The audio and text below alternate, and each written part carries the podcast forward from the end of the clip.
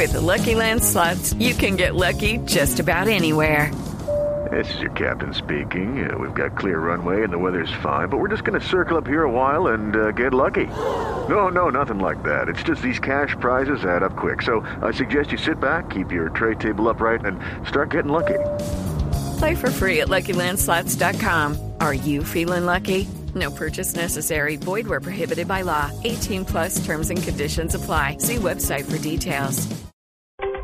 3 de la tarde, 39 minutos. Las noticias, las más importantes hasta ahora en Blue Radio. La Contraloría General de la República reveló que la venta de Isagen le puede generar a la nación recursos entre 4,7 y 9,3 billones de pesos. Considera el organismo que es una de las pocas alternativas que tiene el Estado para financiar los proyectos de las nuevas concesiones viales de cuarta generación, pero supone riesgos.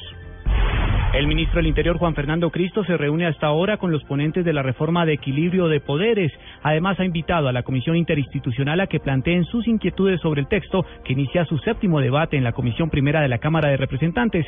También reiteró que el Consejo Superior de la Judicatura y la Comisión de Acusaciones deben ser eliminadas porque tienen consensos desde el primer debate. La Procuraduría General de la Nación citó a audiencia pública a William Quintero Duque, quien habría reportado un título profesional falso para vincularse a la Secretaría de Movilidad de Bogotá, entidad donde se desempeñó en los cargos de subdirector administrativo y subdirector financiero. La falta fue calificada provisionalmente como gravísima a título de dolo.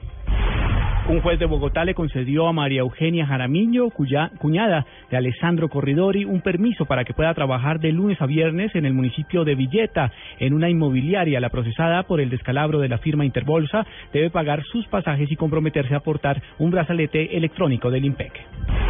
Lo más importante en el mundo, a esta hora, el presidente francés François Hollande se reúne con el líder cubano Fidel Castro en el marco de su histórica visita a La Habana. Entre tanto, la Casa Blanca no descarta un viaje del presidente de los Estados Unidos, Barack Obama, a Cuba, aunque esa posibilidad no figure entre sus planes inmediatos.